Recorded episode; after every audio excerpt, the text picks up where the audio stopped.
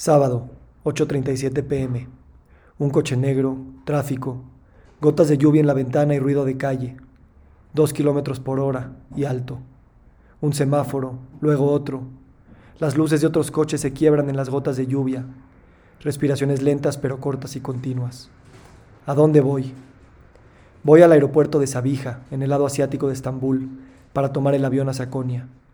Voy peregrinando a ver la tumba de Rumi como se peregrina a Meca, a Jerusalén, a Santiago de Compostela, a casa de mi abuela a comer un sábado por la tarde. Dar la vuelta al mundo primero en coche, luego Didi, luego avión, camión, tren, luego a pie, me subo a un taxi, otro aeropuerto, otra noche en un hotel. Dar la vuelta al mundo para llegar. Me despido de la familia y solo en la agonía de partir es cuando exploro las profundidades del amor. Las caras de mis hijas se desvanecen, su aroma se pierde con la luz de la noche y en las gotitas húmedas y frías que hacen ríos en mi ventana negra. Este viaje está en mi to-do list, pero no, realmente está en mi to-feel list. Sentir el halo de Rumi y los derviches, sentir el silencio de su mirada cerrada, el soplo de viento que despiden sus faldas al girar más rápido que el reloj, la pausa al pisar el freno, como el de este tráfico infernal de la ciudad más poblada de Europa. A veces el tráfico recuerda la dificultad y la gloria de vivir en una encarnación humana. A veces lo recuerda esta música de mis oídos, flautas sufis y pianos barrocos que esconden un misterio indecible, una velocidad estática, un infinito negro. Cruzamos el puente intercontinental, un colgante que une la gran Europa con la aún más grande Asia. El taxímetro avanza, la vida avanza. ¿Qué dirá ese número cuando llegue a mi destino? ¿Cuánto de ese número podré negociarle al taxista? No que le baje al precio, solo que siga avanzando porque no quiero llegar. El destino es la tumba. Mejor písale, aquí es como en México. La policía no te para si vas a 180 kilómetros por hora. El conductor no ve el mapa, pero yo sí. Estas son tierras extrañas. Extraño mi casa, mi idioma, mis muertos. Se me cierran los ojos, aún me estoy acoplando al jet lag. Dormito un rato y cuando los abro noto que vamos a 300 kilómetros por hora. Esta me suena más a ser la correcta velocidad de un peregrinaje. Dejar atrás las creencias, la casa, volar de ellas y arriesgar la vida para llegar a otra casa, otra religión, otro mundo donde yo no soy yo, donde hablo farsi, árabe, náhuatl tal vez. Ahora me entra una videollamada. Es Mariol, mi hija, desde el Estado de México un sábado cualquiera a las 11 de la mañana. ¿Qué haces, papi? Estoy peregrinando y tú también. Pero no me pela mucho. Prefiere la pantalla grande que tiene enfrente en sus shows mal doblados al español. Mejor que oiga la versión en farsi. Pásala bien, mi amor. Hablamos luego. Pienso en esta procesión de ondas electromagnéticas que salen de mi celular, van a la gran antena de Estambul y de ahí al espacio. Un satélite que cuida del planeta y manda estas ondas al celular de mi esposa en la mano de mi hija. Si estas notas pueden viajar tan lejos en el espacio, estoy seguro que también pueden viajar estas distancias en el tiempo, después de mi muerte después de que mi taxi se detenga. Y esto me hace pensar que en la carta que le escribí a David no le puse la última interacción que tuvimos. Tres días antes de su muerte estábamos en Valle de Bravo por un puente nacional. El plan era quedarse todos hasta el domingo, pero el sábado, cuando yo iba de camino al establo, vino David y se despidió de mí de Isaac. Isaac dijo, que te vaya bien.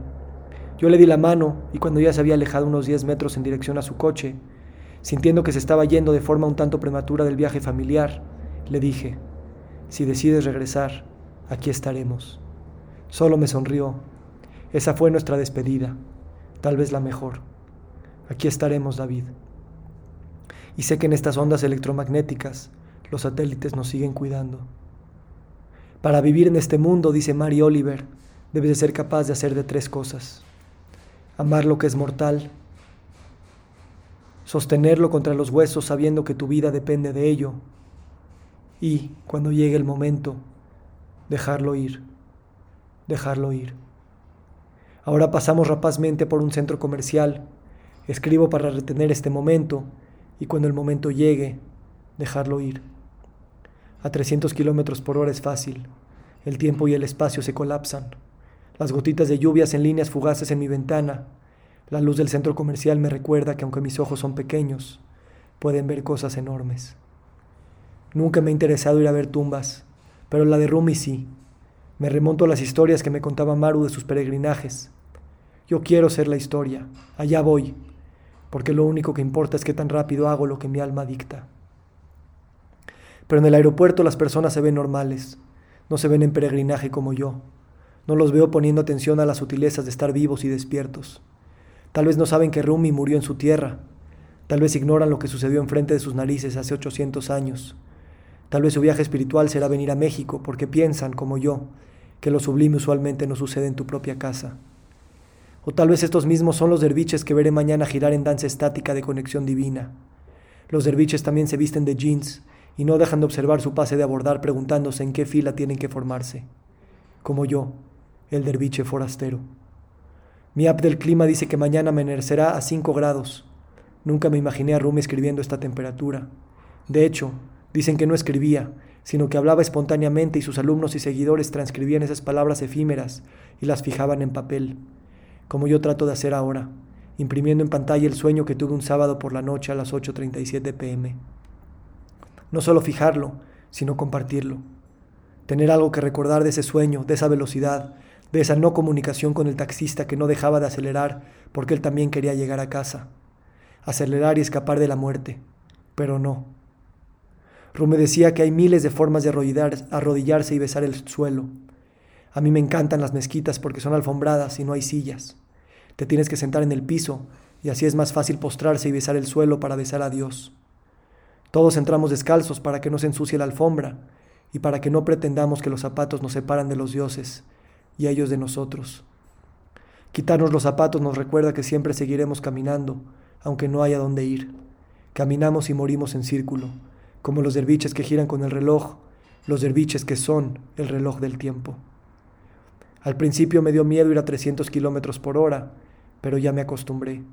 O tal vez me di cuenta que todo el viaje está sucediendo en mi cabeza un taxi, unos jeans, un celular, un boleto de entrada para la tumba de Rumi, la audioguía, los zapatos guardados. Estos solo son objetos.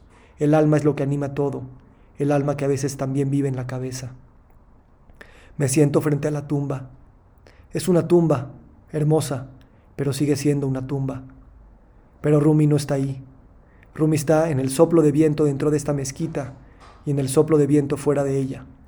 De hecho, él decía que todos somos flautas huecas y la música pasa por nosotros. Por eso velo su cuerpo, porque por ahí pasó su música. Los demás peregrinos lloran, rezan, se postran. Yo me pongo mis AirPods y medito un rato. Escucho la flauta, escucho sus poemas. La gente me ve de pasada como forastero. No me veo como ellos, pero saben que esta también es mi casa. Las tumbas son casas de todos. Y me siento feliz. Esto es lo que hay que hacer en las tumbas. Soy un hombre de bosques de las lomas que también tiene sus sentimientitos, también quiere sacralizar su existencia, también quiere creer que es más que unos jeans y un celular. Ahora escucho a Shawn Mendes y Lady Gaga. La vida es fúnebre, pero también un concierto de rock. Sebastián Yatra se llevaría bien con Rumi, aunque no estoy seguro de Bad Bunny. Si alguien en 800 años pasa por mi tumba y está escuchando el nuevo álbum de los Rolling Stones, que sepa que le estaré sonriendo y cantando al unísono. Start Me Up, Give Me Shelter, Painted Black, Play With Fire, Anybody Seen My Baby. 800 años nos separan, pero todos seguimos buscando lo mismo. Tú con tinta y pergamino, yo con iPhone y AirPods. El hombre a mi lado lleva una hora rezando y llorando. Yo escucho mi música. Él piensa en sus muertos y su muerte, yo en los míos y la mía. Me postro en el suelo. Bailar y postrarse. No conozco mejor destino que este. Los derviches giramos desde la nada y esparcimos las estrellas como polvo en el firmamento, como las llantas de los taxis que nos llevan a los peregrinajes, como los caballos de fuerza que nos permiten acelerar a 300 kilómetros por hora. De pronto, ya estoy en casa, todo el viaje un sueño, como la vida, como la muerte.